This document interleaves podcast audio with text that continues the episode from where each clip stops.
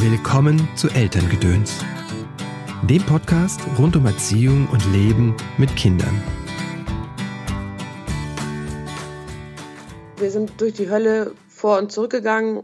Das hat uns so eng gemacht. Also das gibt niemand, der jemals das mit mir teilen könnte, außer mein Mann. Und auch für ihn, ich meine, er hat seinen Sohn auf dem Arm gehalten und der ist fast gestorben, der ist blau geworden und, und das, das schweißt uns zusammen für immer. Also ihn und sein Kind und, und, und mich und überhaupt uns vier. Das so, wir sind da gar nicht trennbar. Das, sagt Birte Müller, war die Auswirkung, eine der Auswirkungen der Geburt ihres Kindes auf ihre Beziehung. Ihr Sohn Willi hat das Down-Syndrom und gleich nach der Geburt in den ersten Jahren noch schwere Krankheiten durchlebt. Darüber und über das Leben mit Kindern mit Herausforderungen spricht Birte heute im Podcast. Schön, dass du eingeschaltet hast zu dieser Folge von Elterngedöns. Mein Name ist Christopher End. Ich bin Elterncoach und begleite Eltern in schwierigen Erziehungssituationen. Mein Ziel ist es, dass du und deine Lieben eine entspannte Familienzeit habt. Und dazu bringe ich dir hier im Podcast jede Woche entweder einen kurzen Tipp von mir oder ein ausführliches Interview mit einer Expertin oder einem Experten aus dem Bereich Psychologie, Pädagogik oder achtsames Leben mit Kindern. Heute ist, wie gesagt, Birte zu Gast. Birte spricht nicht nur über ihre Familie, sondern auch über ihre Arbeit als Autorin und Illustratorin von Kinderbüchern. Und es gibt ganz viel Gefühl, vor allem Humor. Gefühle sind übrigens auch mein Thema die nächsten zwei Wochen. Du findest hier im Podcast, im Newsletter und auf den Social-Media-Kanälen ganz viel zu dem Thema Gefühlen. Und passend dazu startet heute die Anmeldung zum Wutkurs. Genau genommen heißt der Wutanfälle bei deinen Kindern gelassen meistern. Die Information zur Anmeldung und zum Kurs findest du in den, auf meiner Webseite und den Link dazu in den Shownotes. Aber jetzt erstmal Vorhang ab für Vorhang auf für Birte. Hallo Birte, willkommen im Podcast. Hallo. Schön, dass du da bist. Möchtest du dich mal kurz vorstellen und sagen, wer du bist und was du tust? Ja, ich bin Birte Müller. Ähm, Sage ich mein Alter? Dafür müsste ich erst rechnen. Ich bin Jahrgang 1973. Ähm, bin gelernte Illustratorin, Bilderbuchillustratorin studierte Bilderbuchillustratorin, muss ich sogar sagen. Und ähm, mittlerweile auch Mutter zweier Kinder. Ich habe einen Sohn, den Willi, der ist zwölf ähm, und äh, schwer geistig behindert und eine Tochter, die ist zehn und ähm, ich finde sie auch sehr speziell, obwohl sie irgendwie wohl normal ist. Und dann habe ich noch äh, zum Glück dazu einen sehr schwer mehrfach normalen Ehemann. Wir leben in Hamburg. Und ja, mein Arbeitsfeld hat sich seit der Geburt der Kinder ja nochmal stark verändert. Habe ich angefangen, viel für Erwachsene zu schreiben, Kolumnen, ähm, deren Thema eigentlich fast immer so unser Familienleben im engeren oder weiteren Sinne ist. Schon interessant, oder? Die Kinderbuchautorin, die anfängt für Erwachsene zu schreiben, wenn die Kinder kommen, die eigenen. Ja, lustig. Finde ich auch. Also, und eigentlich bin ich ja auch hauptsächlich Illustratorin Stimmt. vorher gewesen. Und im Moment illustriere ich eigentlich gar keine Bücher. Also, ich schreibe sogar im Moment an meinem ersten Kinder- oder Jugendbuch, was ich dann nicht selber illustrieren werde, sondern das wird jemand anders illustrieren. Das finde ich jetzt super spannend, dass ich, dass ich da so die Seite gewechselt habe. Ja. Ja, ähm, genau. Im ersten Moment würde ich denken, sie kann das doch, wieso macht sie das nicht selbst? Ne? Aber das ist, hat sie was verschoben oder wie fühlt sich so? Ähm, tatsächlich ist die Illustration wahnsinnig zeitaufwendig. Ah.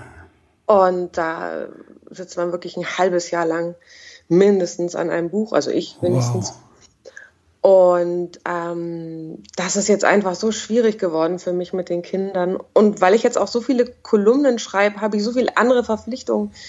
ähm, dass ich das im Moment einfach nicht schaffe und mich da nicht, nicht ransetze, weil mir das einfach zu groß vorkommt, jetzt so ein Buchprojekt.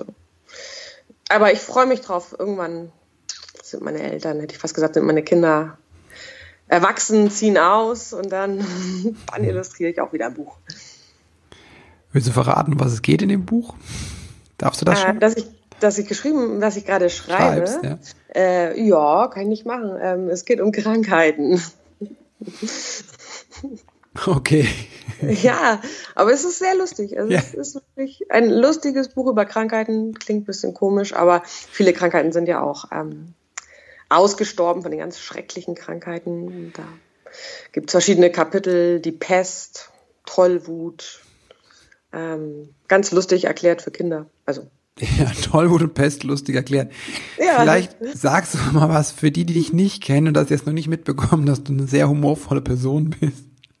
Also es gibt, ich habe nur gesehen, es gibt zwei Bücher. Das eine heißt äh, Fritz Frosch pupst und das andere ist Kotzmotz der Zauberer. Also du bist eher so um, ähm, sehr fröhlich, auch was du die Themen, die du beschreibst oder wie du es beschreibst.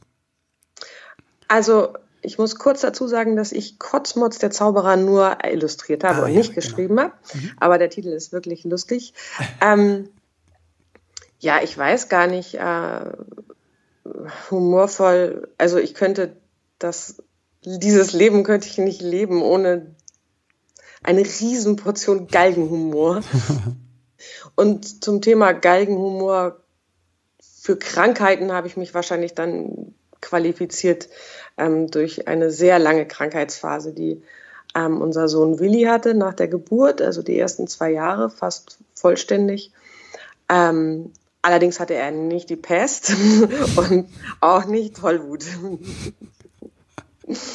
Und über die Krankheit, die er hatte, muss ich sagen, er, über, ähm, er hat eine sehr schwere Form der Epilepsie. Ähm, darüber könnte ich auch tatsächlich keinen witzigen Text schreiben. Ah, über okay. Epilepsie, ähm, da kann man wirklich fast keine Witze machen. Das ist einfach zu scheiße. Entschuldigung. Hm. Oder du bist Aber, zu nah dran äh, vielleicht, ne? Ja, ich weiß nicht. Also man möchte auch nicht Texte schreiben, die andere Leute verletzen. Und hm. ähm, wer mit dieser Krankheit lebt oder ein Kind hat, was ähm, mit dieser Krankheit lebt, ähm, und es nicht möglich ist, sie einzustellen. Sie ist ja oft sehr gut einstellbar, aber ähm, wem das nicht gelingt, für den ist das so ein gravierender Einschnitt ähm, ins gesamte Leben, dass ich darüber keine Witze machen könnte. Das ist einfach nicht lustig, muss man so sehen. Mhm. Und der, trotzdem hat der Humor dir quasi geholfen dabei. ja, wahrscheinlich. Wahrscheinlich. Doch, ja, auf jeden Fall. Unbedingt. Nur Witze über die Anfälle mhm. haben wir mhm. vielleicht nicht gemacht. Aber ansonsten, nein, bei uns wird wirklich über alles gewitzt. Und ähm, dieser Willi, mein Sohn, ähm, ich kann ihn ja mal ein bisschen beschreiben. Mit seinen zwölf Jahren kann er eben ähm, eigentlich nicht sprechen, wow. macht so ein mhm. paar Gebärden mit den Händen und äh, auch schon auch Laute und, und Worte. Ähm, aber er ist er ist dann letztendlich sehr skurril, wenn er sich so ein einzelnes Wort aussucht, wie zum Beispiel Afrika, was er seit einem Jahr ungefähr sagt. Ähm, kein Mensch weiß warum eigentlich, warum Willi Afrika sagt. Ähm, das ist irgendwie so ein Running Gag.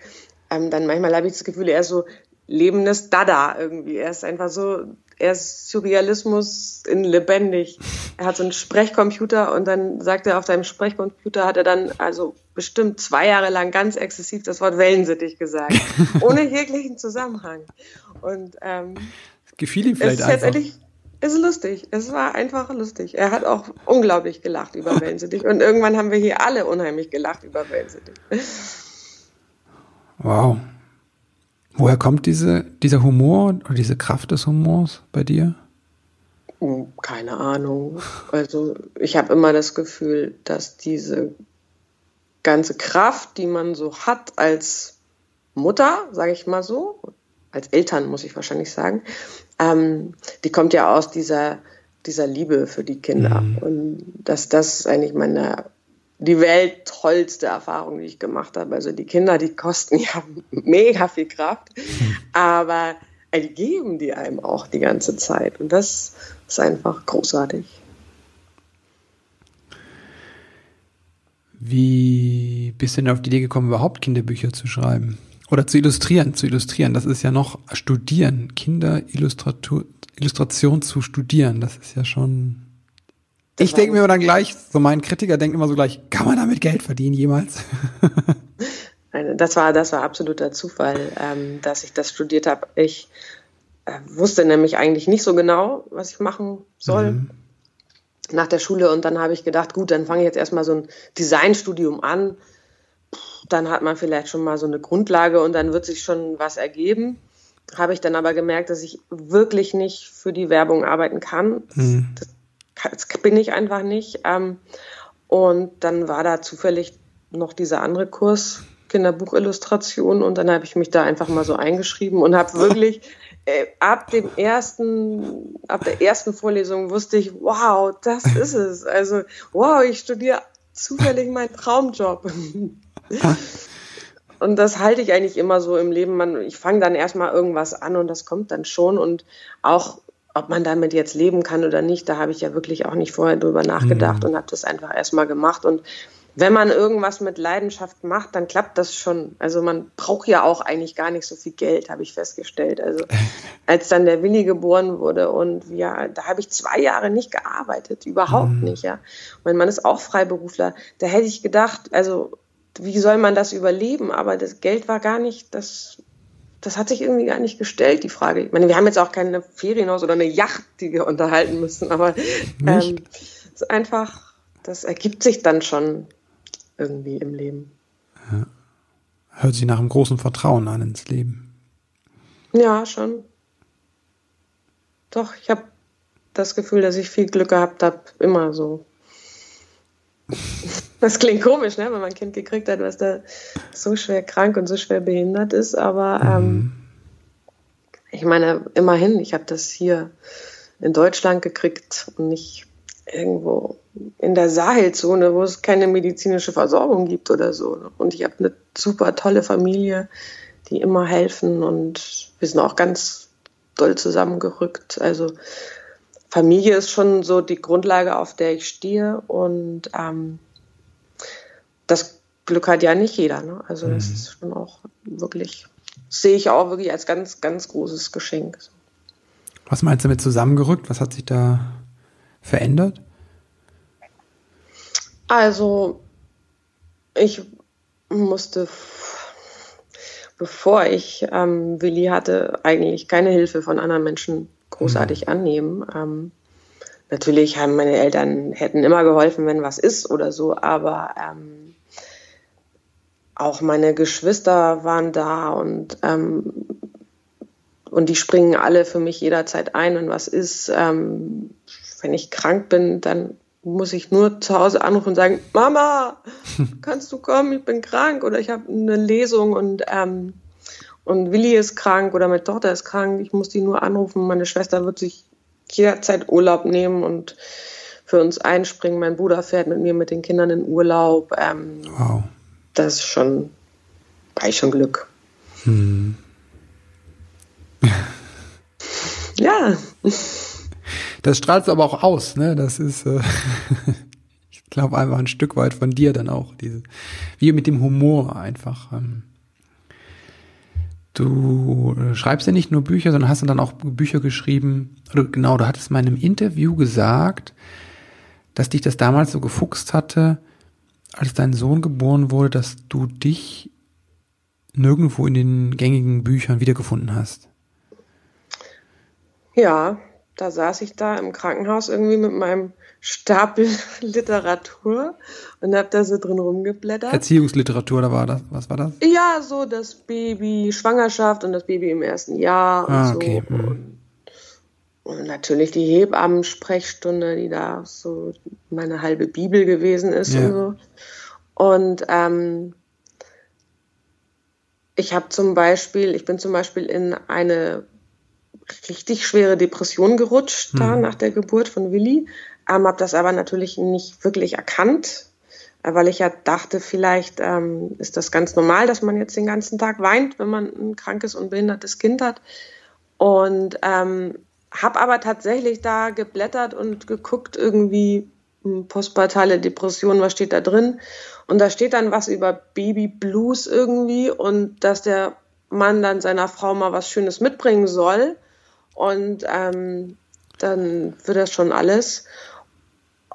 Und meine Gefühle, die ich zu der Zeit hatte, also Gefühle, dass man nicht mehr leben will und dass man sich wünscht, dass das Kind nicht mehr lebt. Und ähm, davon stand da kein Wort. Mhm. Und ähm, ich weiß, dass es gar nicht wenig Frauen gibt, die, mhm. die postpartale Depressionen kriegen.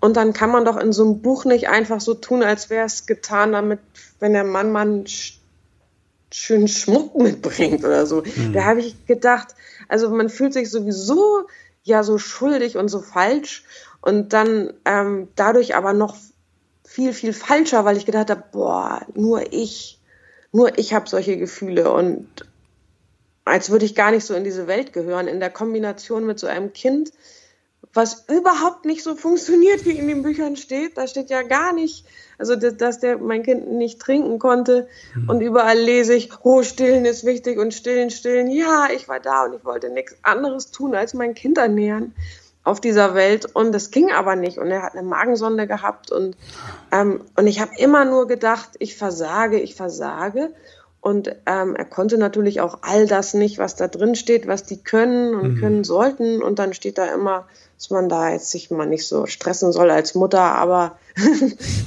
dass aber wirklich manche Kinder einfach wirklich gar nicht so funktionieren. Und ähm, dass sie natürlich auch irgendwie so ihren Raum haben müssen auf dieser Welt das war mir schon irgendwie klar, aber in diesen Büchern hatte er keinen Raum und, und das fand ich, das fand ich unheimlich schmerzhaft. So. Hm. Ich habe die wirklich weggeworfen, die Bücher. das hat mir gut getan. Ja, ich kann mich erinnern, dass das bei uns nur, das Kind war einfach so erschöpft vom, von der Geburt, weil die so lang war. Hatte nix, ne, aber hat dann einfach einen Tag lang nicht getrunken, ne. Und es war der riesige Aufstand da, ne? Und die haben einen, einen Stress gemacht. Und als Erstlingseltern bist du eh immer, ne? So. Und das allein schon. Und dann hat er immer ganz wenig getrunken, ja. Irgendwann zu Hause, die Hebamme hat gesagt, ist okay, das machen die viele so, ne? Aber das ist es ja einfach, ne? Wenn da jemand einfach ist und sagt, es ist okay, wie es ist, ne? Als wenn du dann diese Latte hochgehängt und die erreichst du nicht, ne? Also wenn ich das nur höre, was du sagst, mit Wiegen und, und ja. Abmessen und ach Gott, was für ein, Wie was für ein Druck. Und dieser Druck, der ist tatsächlich bei der, ab der Geburt von Willi habe ich diesen Druck gespürt, irgendwie alles richtig machen hm. zu müssen und es wird geguckt und kontrolliert und es klappt aber eben einfach alles andauernd nicht so, wie es sollte. Und ähm, das hat sich dann auch wirklich die ersten Jahre so durchgezogen. Wenn man jetzt ein behindertes Kind bekommt, was man liest, ist halt immer, wenn man sie gut fördert, dann können sie ganz viel lernen und so. Und diese Rolle als hier Fördercoach, den habe ich natürlich sofort angenommen, weil man fühlt sich so hilflos und habe ich gedacht, so yeah, dann fördere ich mein Kind. Also ganz, mhm. ganz super. Also seine Grundbehinderung, sage ich mal so, ist das Down-Syndrom, also Trisomie 21. Und nein, ich habe das nicht gewusst. Und nein, ich wollte das auch nicht wissen, weil ja, ich habe ja gesagt zum Kind, egal wie es ist. So, das mhm. ist die Frage, die ja alle stellen immer. Du musst, du musstest sie nicht stellen. Nein, das wird immer gefragt. Wusstest du das, dass das Kind die Behinderung hat? Ähm, und ich wusste das nicht. Und ich habe auch Was mein eine Frage? Kind. Ja, das fragen ganz, ganz viele Leute. Aber sie muss ja auch nicht negativ gemeint sein, mhm. aber in den allermeisten Fällen, auch wenn sie so gestellt wird, hast du das denn nicht gewusst? Es so, ah, heißt okay. eigentlich, hast du das denn nicht abgetrieben? Die Leute denken nicht so weit, die das sagen. Ja. Ähm, aber das ist ja ähm, letztendlich der Grund dafür, für die meisten Menschen das zu testen. Ähm, es könnte ja auch sein, wenn die so fragen, dass sie einfach sagen, konntest dich darauf vorbereiten, irgendwie seelisch. Hätte ja auch ein Hintergrund sein können oder so. Wollen wir es mal positiv sehen. Ja. Ähm, nein, es gibt Aber ja du hast das Gefühl tatsächlich, Paare, dass, die das machen. Es gibt Paare, die das testen und ganz sicher wissen, ähm, sie machen das nur, um sich auf alle Sachen vorbereiten zu können. Ich glaube, dass man sich wahrscheinlich nicht wirklich vorbereiten kann auf diesen Schreck, aber ich weiß es nicht. Mein Weg war das nicht, ähm, weil es ist dann auf jeden Fall ein Schock mhm. in der Schwangerschaft oder danach. Also mir hat es geholfen, mein Kind im Arm zu halten und seine unvorstellbar weiche Haut zu spüren und da wusste ich, dass alles gut ist. Ja, wir haben trotzdem geweint. Mhm. Wir haben dieses normale Kind, was wir erwartet haben, das mussten wir irgendwie richtig betrauern und verabschieden. Das hatte aber nichts damit zu tun, dass wir das andere Kind, was gekommen ist, irgendwie abgelehnt haben. Hätte ich es in der Schwangerschaft erfahren, hätte ich wahrscheinlich ähm, diese ganzen Ängste massiv, so massiv gehabt. Also die, man hat ja die absurdesten Ängste, zum Beispiel, dass man keine Enkelkinder kriegen kann. So das habe ich im ersten Augenblick, habe ich wirklich gedacht, dann werde ich ja nie Oma. Dabei ist das ja wirklich so, so, so weit entfernt irgendwie, ob man mal Großmutter wird. Das sollte mein kleinstes Problem sein, wenn ich ein Kind kriege. Ähm, abstruse Fragen haben wir uns gestellt, die überhaupt ganz am Anfang völlig egal sind. Und wenn ich jetzt dann noch schwanger gewesen wäre, wer weiß, ne, wie, ob ich so eine Angst gekriegt hätte oder Panik oder man denkt dann nur, dann reicht das Geld nicht oder ich weiß nicht, da kann ich nicht mehr arbeiten oder was die Leute alles denken oder meine Beziehung hält das nicht aus oder so. Und ähm, die Fragen mussten wir uns ja dann zum Glück alles gar nicht stellen, weil das Kind war ja nun schon da. Und, ähm, und das ist auch wirklich, wirklich gut so, weil die mit dieser Verantwortung zu leben, dass man seinem Kind nicht die Chance gegeben hat, das muss wirklich schrecklich sein, ne? ganz schrecklich sein. Weil man stellt sich im ersten Augenblick vielleicht nicht vor, dass man glücklich leben kann, aber ich weiß, dass man es kann. Ne? Ich kenne so viele Familien mit Kindern mit Down-Syndrom und ich weiß nicht, ich glaube, ich kenne mehr glückliche Familien mit behinderten Kindern als glückliche Familien ohne behinderte Kinder. Das klingt so bescheuert, aber ähm, es liegt nicht am Schulabschluss des Kindes, ob man als Eltern glücklich und zufrieden ist. Ja, das hat damit nichts zu tun. Wie habt ihr das geschafft? Sagst du da, die Frage war ja, können wir als Paar zusammenbleiben? Hält das aus? das hat uns als Paar so zusammengeschweißt, ähm, dass niemand anders kann mit mir diese Erinnerung teilen, die wir in diesen, also diese Hölle auch, durch die wir gegangen sind, als Willi so schwer krank war. Und da muss ich nochmal betonen, dass diese Krankheiten gar nichts mit seiner Behinderung zu tun hatten. Es war mhm. jetzt einfach mal Zufall, ähm, dass unser Kind gleich drei ähm, ganz große Probleme mitgebracht hat und andere Leute gewinnen im Lotto und wir haben halt dieses Kind gekriegt. Das ist einfach Zufall gewesen. Ja, das ist auch nicht Bestimmung oder so. Es war einfach Zufall.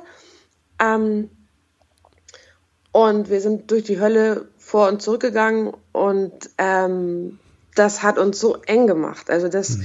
gibt niemand, der jemals das mit mir teilen könnte, außer mein Mann. Und auch für ihn, ich meine, er hat seinen Sohn auf dem Arm gehalten und der ist fast gestorben, der ist blau geworden und, und das, das schweißt uns zusammen für immer. Also ihn und sein Kind und, und, und mich und überhaupt uns vier. Das so, wir sind da gar nicht trennbar. Hm. Wir müssen gut aufeinander Acht geben, das ist natürlich wahr, aber das gilt auch für alle Beziehungen. Wie macht ihr das, dass ihr gut auf euch Acht gebt? Wir machen das, glaube ich, nicht immer so super. ja, muss man sagen. Wir nehmen uns zu wenig Zeit zu zweit. Ähm, ein Problem, was ja auch viele Paare kennen. Aber wenn wir die Zeit zu zweit haben, dann ist sie eben auch richtig, richtig special. Also dann ist sie eben auch richtig cool. Mhm. Ähm, und damit meine ich jetzt nicht, dass wir abends zu zweit nochmal eine Stunde Fernsehen gucken, was ich allerdings auch zu schätzen weiß. Wirklich. Das ist echt abends nochmal so eine, kommen wir nochmal runter und mhm. tüfteln aus, was gucken wir zusammen. ähm, das macht auch Spaß, ne? Also, ist ja auch kuschelig. Ja, ja, total. Also ich glotz nie, sonst gucke ich nie Fernsehen, außer mit Matthias dann abends nochmal gucken wir irgendwie so eine Serie ab und das ist auch schön, aber wir nehmen uns eben ab und zu auch mal die Zeit, vielleicht nicht oft, aber dann spielt Pearl Jam in Berlin oder wir sind auch schon nach Toronto geflogen, auch wenn das klimatechnisch jetzt rückblickend überhaupt nicht okay war, aber beziehungstechnisch war das ganz, ganz super.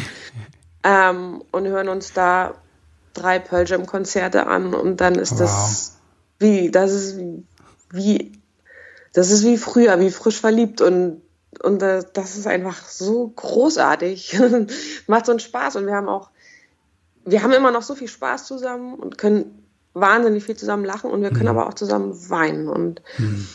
das ist wirklich gut. Also ich glaube, dass uns das eher zusammenhält, diese Belastung, auf die wir haben. Wir sind damit da auch nie alleine dadurch. Ne? Hm. Was würdest du so werdenden Eltern damit auf den Weg geben wollen? Ja, ich glaube, damit habe ich vorhin auch schon mal angefangen und bin dann so abgeschwoffen.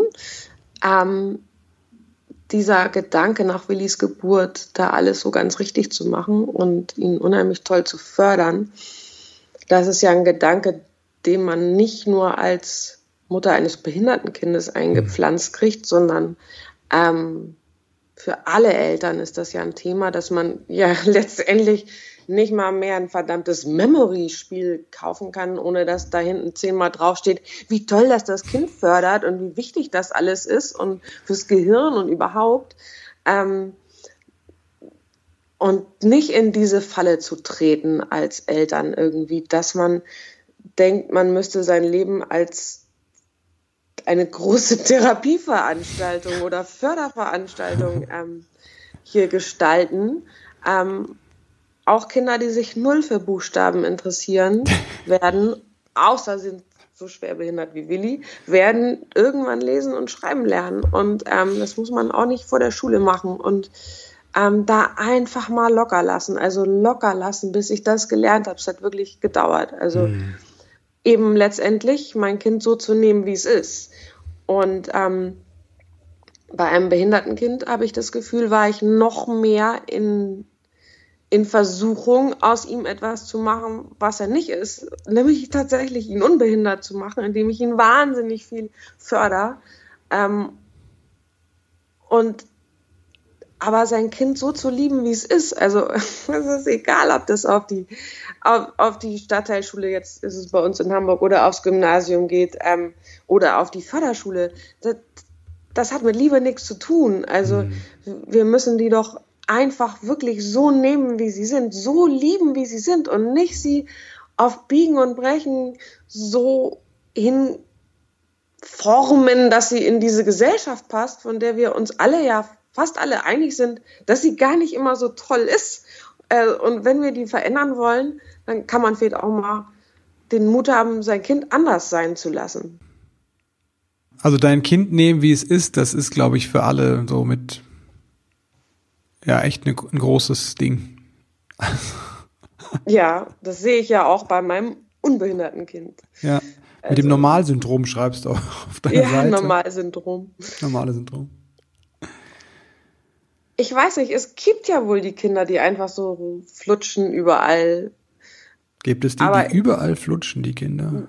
Ja, aber ich habe noch nie mit, ich habe sie noch nie getroffen. Ja. Nein, wenigstens scheinbar gibt es welche, die das auch alles so hinkriegen, noch am Nachmittag vier Kurse und in der Schule gut sein und, und trotzdem irgendwie ein nettes, ansprechbares Kind sein. Olivia hat so Freundinnen, also hm. wenigstens von außen. Einige können das. Meine können das nicht. Ja. Und als mein Kind mit Normalsyndrom in der Schule eben auch sofort gegen die Wand gefahren ist, womit ich nie gerechnet habe. Da habe ich wirklich null mit gerechnet, weil die so, die konnte echt da mit zwei, hat die da schon so mega eloquent gesprochen und mhm. ähm, wir haben sie alle für so super toll gehalten und sie ist auch super toll. Also sie ist definitiv super toll, aber ich habe gedacht, in der Schule kann das gar kein Problem sein. Aber sie ist eben dann so hyperindividuell, dass es eben in der Schule auch überhaupt nicht erstmal so geklappt hat, wie man sich das vorgestellt hat. Und da, da musste ich dann auch wieder ganz schön mit mir selber arbeiten. Also Akzeptanz, ständig, das sind immer so Schritte. Akzeptanz für die verschiedenen, für die verschiedenen Besonderheiten, die meine Kinder mitbringen. Ne? Hm. Was hat dir da geholfen? Ich weiß nicht. Was hilft mir da? Ich weiß nicht. Vielleicht äh, tatsächlich hilft mir manchmal das Schreiben auch. Also das drüber schreiben hm. und das dabei von allen Winkeln beleuchten zu können. Weil es gibt ja nicht immer nur meinen Blickwinkel oder den aus der Schule oder den meiner Tochter, aber sich die alle mal anzuschauen und auch eben mal richtig auch mal richtig sauer zu sein auf die Sachen und auch mal richtig drüber herziehen oder das mal so beim Namen nennen, das finde ich hilft auch. Also, also mir hilft das. Dieses Gefühl, dem Gefühl Raum geben. Ja. Ob es jetzt Wut ist oder Ver Verzweiflung oder ja. Ärger. Ja. Genau. Und man hat ja auch so ganz, man hat ja, man hat ja selber auch Gefühle, die man eigentlich selber nicht so toll findet, dass man sie überhaupt hat. Mhm. Also so, ähm, keine Ahnung, vielleicht auch mal, äh, dass man sein Kind eben dann doch vergleicht mit anderen und sich fragt, ah, warum klappt das denn jetzt bei uns nicht? Und mhm. warum bei den anderen läuft das? obwohl das so ein Charakterarsch ist. und das hilft mir manchmal auch ein bisschen unfair zu sein und das mal rauszulassen und dann ist dann auch wieder gut. Also dann kann ich mich selber eben auch wieder erkennen, dass ich denke so, hallo, bist du eifersüchtig? Ja, bin ich. Okay. So, willst du dein Kind tauschen? Nein, will ich nicht. So, dann ist ja gut so. Man muss auch mal ein bisschen lästern und so. Das tut mir auch gut. Ja. Da gibst den Gefühlen Raum und gleichzeitig nimmst du dich so wie so eine Erwachsene das innere Kind so ein bisschen an die Hand, ne? So willst du, bist du vielleicht eifersüchtig? Ja. Willst du dein Kind tauschen? Nein. Das hört sich nach so einem inneren Dialog gerade an. Das war sehr schön. Ja. Ich habe wahrscheinlich auch ein großes inneres Kind. Ich kann mich auch an so viele Sachen erinnern. Also die meine Tochter jetzt so aus der Schule mitbringt, da kann ich mich an so viele Gefühle erinnern, die ich selber hatte. Mhm. Jetzt haben sie Jetzt haben Sie gerade die unendliche Geschichte, das kriegen die aber vorgelesen. Also ich glaube, die hören das als CD im Kunstunterricht beim Welche Malen. Klasse? In der fünften Klasse. Okay. Und, und meine Tochter, die hat so eine Leseschwäche tatsächlich. Mhm. Ne? Das musste ich auch, da, muss, da war auch mal wieder meine Akzeptanz so, oh, das annehmen, ja. Ich bin selber, schreibe ich Bücher. Und das Kinderzimmer steht bis auf den Anschlag voll mit Büchern. Und ihr wurde vorgelesen, bevor die überhaupt du, du, dada sagen konnte. Ähm, ganz selbstverständlich. Und dann hat mein Kind eine Leseschwäche. Und zwar eine richtig tolle Leseschwäche. Und will überhaupt nichts lesen. Ne? Und ich kann mich aber erinnern, dass mir selber als Kind das Lesen keinen Spaß gemacht hat. Es okay. hat mir keinen Spaß gemacht. Und die unendliche Geschichte, alle haben gesagt, das ist so toll und das musst du unbedingt lesen. Und dann habe ich mich da durchgeackert und es hat mir nicht gut gefallen, weil es einfach zu anstrengend war für ja, mich. Ja. Äh, ein anspruchsvolles, sehr dickes Buch für Kinder. Das war mir, das war viel zu dick. Aber es war ja, man, es war ja gut und richtig, das zu lesen. Also, und ich wollte immer gut und richtig sein, wirklich. Also das ist was, was ich heute noch verfolgt, irgendwie, dass ich immer alles richtig gut machen will. Was ich mache, will ich ganz toll machen. Also das ist sicherlich auch ein, eine positive Eigenschaft, aber es kann einen eben auch wahnsinnig unter, unter Druck setzen. Mhm. Und ich meine, dass meine Tochter die unendliche Geschichte liest, das wäre wirklich mit zehn Jahren jetzt für sie völlig undenkbar. Ähm, mit dieser Leseschwäche erst recht. Ähm, und wir haben das hier zu Hause auch schon auf CD gehört. Aber ich erinnere mich halt noch an diese Gefühle, die sie eben selber auch hat, ähm, dass man eigentlich irgendwie nicht so ein super guter Mensch ist, wenn man nicht gerne liest. So.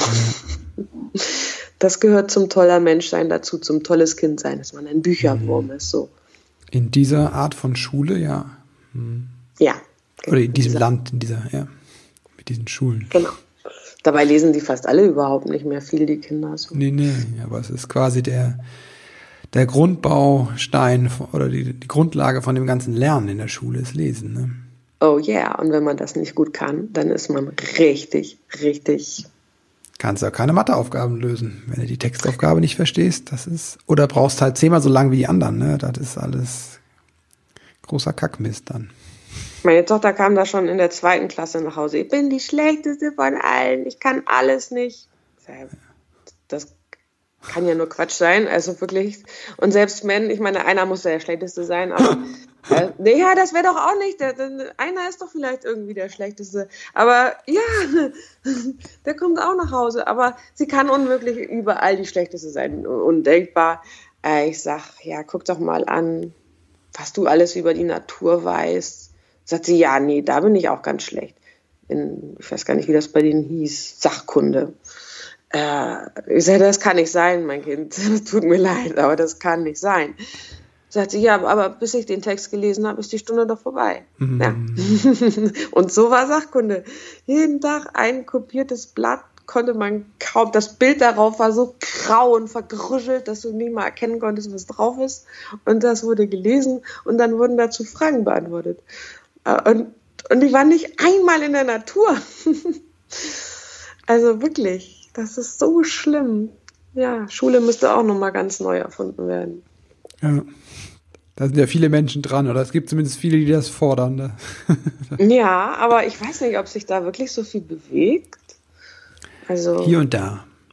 Also wird drüber nachgedacht und es gibt hier und da immer neue Schulen, die das auch anders machen. Und es gibt auch mein Eindruck zumindest selbst in konventionellen Schulen, das ist nicht mehr, also das Gymnasium, an dem mein Sohn ist, ist nicht mehr das Gymnasium, in dem ich vor 30 Jahren gelernt habe. Das freut mich zu hören. Das ist anders. Nein, und einzelne Lehrer machen es ja auch sowieso immer super. Ja. Aber wenn man sich den Plan anguckt, den die da einhalten müssen, dann stehen Klar. die ja auch unter einem Wahnsinnszwang. Klar. Da da äh, lobe ich mir die Förderschule von meinem Sohn. Also das muss man echt sagen. Das ist wirklich eine richtig tolle Schule und mhm. da wird alles im wahrsten Sinne des Wortes begriffen. Mhm. Ja, also die, wenn es ums Wetter geht, dann gehen die auch raus und dann lassen die sich auch nass regnen. Mhm. Ja, aber letztendlich glaube ich, braucht das jedes Kind. Also ja, dieses Lernen, das wirklich unsere Sinne anspricht und was uns in irgendeiner Weise berührt und und mhm. begeistert. Also anders kann man doch gar nicht lernen. Und das, wir machen das letztendlich alles zu Hause dann mit Olivia, was, wo das in der Schule nicht klappt. Mhm. Obwohl wir jetzt auf der ähm, weiterführenden Schule doch sehr zufrieden sind. Also mhm. sie ist nicht aufs Gymnasium gegangen mit allen anderen, sondern geht hier auf die Stadtteilschule, so heißt es, also die Gesamtschule und ähm, das gefällt mir unheimlich gut. So mhm. auch diese Mischung aus lauter speziellen Kindern, weil es ist ja so, es ist ja, es wird Resteschule genannt. Ähm, und jetzt gucke ich mir diese Reste an, zu denen auch mein Kind gehört. Und das ist natürlich nicht ein Rest, sondern es ist schon eine Gruppe spezieller Kinder. Mhm. Und ähm, wenn jetzt auf, auf dem Gymnasium alles immer um diesen Durchschnitt geht, dann denke ich, ja, diese Kinder sind eben nicht der Durchschnitt. Mhm. Und ähm, das kann ja ganz großartige äh, Vorteile haben. Mhm. Also auch wenn wir gucken, was brauchen wir vielleicht in der Welt für Veränderungen, dann brauchen wir ja nicht Leute, die alles möglichst durchschnittlich den guten du Durchschnitt haben, sondern brauchen wir ja eigentlich einzelne Leute mit ganz speziellen und tollen Ideen vielleicht. Ähm, Vielleicht ist da, die sitzen jetzt vielleicht da, keine Ahnung. Ich sehe das auf jeden Fall ganz positiv. Ja, danke. Danke dir für das Interview. Ich möchte dir aber auch danken für, für deine Arbeit, die du tust. Einfach hm, die Kinderbücher, die du geschrieben hast oder gezeichnet hast auch. Auch, dass du mit der Geschichte mit deinem Sohn, ne, Willis Welt und Planet Willi einfach rausgegangen bist. Es gibt dann auch, glaube ich, äh, Videos dazu gab es bei äh, der Sendung mit der Maus, dass du das einfach nach draußen trägst, um zu zeigen, so ist es auch, das ist auch das Leben, ne? So. Und das ist nicht nur der Durchschnitt. Und äh, ich glaube, das ist eine ganz starke Botschaft, die vielen Eltern einfach einfach gut tut und hilft dabei loszulassen und ein bisschen lockerer zu werden. Vielen Dank dir dafür. Sehr, sehr gerne. Jetzt habe ich noch ein paar letzte Fragen. Und zwar, wenn du an deine eigene Kindheit denkst, was hat da vielleicht gefehlt, was du dir selbst beibringen musstest? Was du nicht gelernt hast zu Hause oder mitbekommen hast? Uh, das ist ja eine gute Frage. Also, ich würde erstmal per se sagen, dass mir nicht viel gefehlt hat als Kind. Ähm, ich habe von meinen Eltern wirklich so viel Liebe und Zeit bekommen, wie man das als Kind so sich nur wünschen kann, denke ich. Aber was, was ich vielleicht nicht zu Hause gelernt habe, ist, sich gut abzugrenzen mhm. und gut auf sich selber zu hören. Also wir waren vier Kinder, meine Mutter hat nichts anderes gemacht, als Mutter zu sein. Ähm, da hat sie auch nicht groß drüber rumgejammert oder so. Aber das so ein Frauenbild habe ich zu Hause nicht vorgelebt bekommen, dass es auch noch was anderes gibt, als nur aufzugehen irgendwie darin, dass man mittags kocht. Und so richtig aufgegangen ist meine Mutter da auch nicht, sondern hatte da echt auch keinen Bock zu kochen mittags. Äh, aber die hat auch nie geguckt, was ist meins, was will ich mal machen, unabhängig von der Familie. So, ähm, das, das musste ich selber gucken glaube ich. Das muss ich selber lernen. Wofür bist du deinen Eltern dankbar? Mm, ich bin meinen Eltern für so vieles dankbar, wirklich. Also, dass die allein so da waren. Ne? Also, das, wenn mein Vater von der Arbeit kam, der war Handwerker, dann hatte der so einen langen und so einen anstrengenden Tag und trotzdem ähm, war der von der Minute an, wo er im Haus war, für uns irgendwie da. Und er hat für uns Sachen gebaut und er hat uns vorgelesen. Jeden Abend hat er uns vorgelesen. Dafür alleine bin ich ihm so dankbar. Also wie viele Bücher der uns erschlossen hat, eben weil ich selber gar nicht ins Lesen gekommen bin, bis ich selber zwölf war, also Bücher lesen. Und da hat er uns wirklich, bestimmt bis ich zwölf war, hat er uns vorgelesen abends. Ähm, und eigentlich rückblickend bin ich meinen Eltern auch dankbar, damals nicht, ja, dass wir unsere Nachmittage nicht vom Fernseher verbringen durften. Das war bei uns tabu. Und ähm, das fanden wir als Kinder echt eine Frechheit. Aber heute bin ich ihm wirklich dankbar, dass wir einfach draußen waren und gespielt haben. Und wir durften alles, wir durften schnitzen und bauen und ich durfte in seinem Keller sägen. Und das hat auch den Menschen aus mir gemacht, der ich heute bin. Danke, Birte. Sehr gerne. Ach, ich liebe diese Interviews. Das ist so nah geht mir das teilweise, was Britta erzählt hat. Und ich finde es so bereichernd, wenn jemand so ehrlich ist und sich so zeigt und seine Erlebnisse teilt. Bin ich mir total dankbar. Und es macht auch ganz viel mit mir, diese, diese Interviews. Deswegen mache ich das ja auch. Und gleichzeitig war das so ein schönes, unperfektes Gespräch. Hm, Birte sagte am Anfang, oh Gott, ne, man sieht hier meine ganze Unordnung oder so also abgesehen davon, dass ich nicht sah, dass irgendwas unordentlich war, haben wir das Ganze ja auch nur über Audio aufgenommen. Und dann hat mein Handy zwischendurch geklingelt. Ja, auch total unprofessionell, könnte man sagen. Gut, ich konnte das schneiden und Birtes Unordnung konnte man nicht sehen. Ja, das ist doch schon ganz schön krass, was uns da dieser Perfektionismus, wie der uns unter Druck setzt und was dann damit einhergeht. Ne? Das ist nämlich die Scham, die kommt. Auch so ein großes Gefühl. Das ist ja bei unseren Kindern, also das Verhalten. Scham ist ja tatsächlich eine große Herausforderung im Elternsein, finde ich. Vor allem, wenn das Verhalten unserer Kinder nicht dem entspricht, was wir denken angebracht wäre oder was andere denken, was angebracht wäre. Klassisches Beispiel, das Kind schmeißt sich im Supermarkt an der Kasse auf den Boden, weil es unbedingt das Ü-Ei haben möchte. Ne, da sind wir direkt von Scham überwältigt, während das Kind von Wut überwältigt ist. Ja, ich finde, das ist hierzulande nicht einfach für Eltern, immer noch, auch wenn sie viel getan hat. Und deswegen, und deswegen mache ich auch diesen Wutkurs, genau genommen heißt der ja Wutanfälle deines Kindes gelassen meistern. Das ist ein Vier-Wochen-Programm, das ich hier in Köln anbiete. Das heißt, es gibt zwei Nachmittagsseminare, drei Stunden und dann noch dazu zwei Webinare, die kannst du online machen, die kannst du dir auch nachher anschauen. Das habe ich so gemacht, weil ich denke, wir haben alle nicht so viel Zeit und dann ist es gut, wenn ich manche Dinge kann ich im Video einfach erzählen, ne, wie das Gehirn funktioniert und was da so passiert. Und dann kannst du dir das angucken, wenn du Zeit hast. Und gleichzeitig finde ich es super wichtig, wenn wir uns sehen, wenn wir einfach einen Raum haben, wenn du einen Raum hast, dich mit anderen Eltern auszutauschen, denen es ähnlich geht. Das ist so entlastend zu sehen, boah, ich bin nicht allein mit diesem Zeug. Das gibt auch einen Raum, wo du Fragen stellen kannst. Und es ist Raum, eine Möglichkeit, eine Erfahrung zu machen, weil ich möchte mit euch meditieren. Ne? Das wird keine Angst, kein Stillsitzen, zumindest nicht sofort, sondern wir machen bewegte, angeleitete Meditation. Die sind super für Einsteiger, die noch nie was mit Meditation am Hut hatten. Mir geht es halt darum, dass du eine Methode an die Hand bekommst oder mehrere Methoden, aus denen du auswählen kannst, wie du runterkommen kannst, wie du dich beruhigen kannst. Das ist so wichtig, so zentral. Und dann gibt es Raum zum Üben. Ich bringe euch eine Methode näher, das Spiegeln, das kommt aus der klientenzentrierten Gesprächsführung nach Carl Rogers und das ist klasse mit Kindern zu machen. Und das kann man gut üben. Wenn du zu diesem Kurs oder zu irgendeinem anderen Thema eine Frage hast, dann schreib mir bitte. Ich bin auch gerade dabei, die Programme und Kurse und Seminare fürs nächste Jahr zu planen.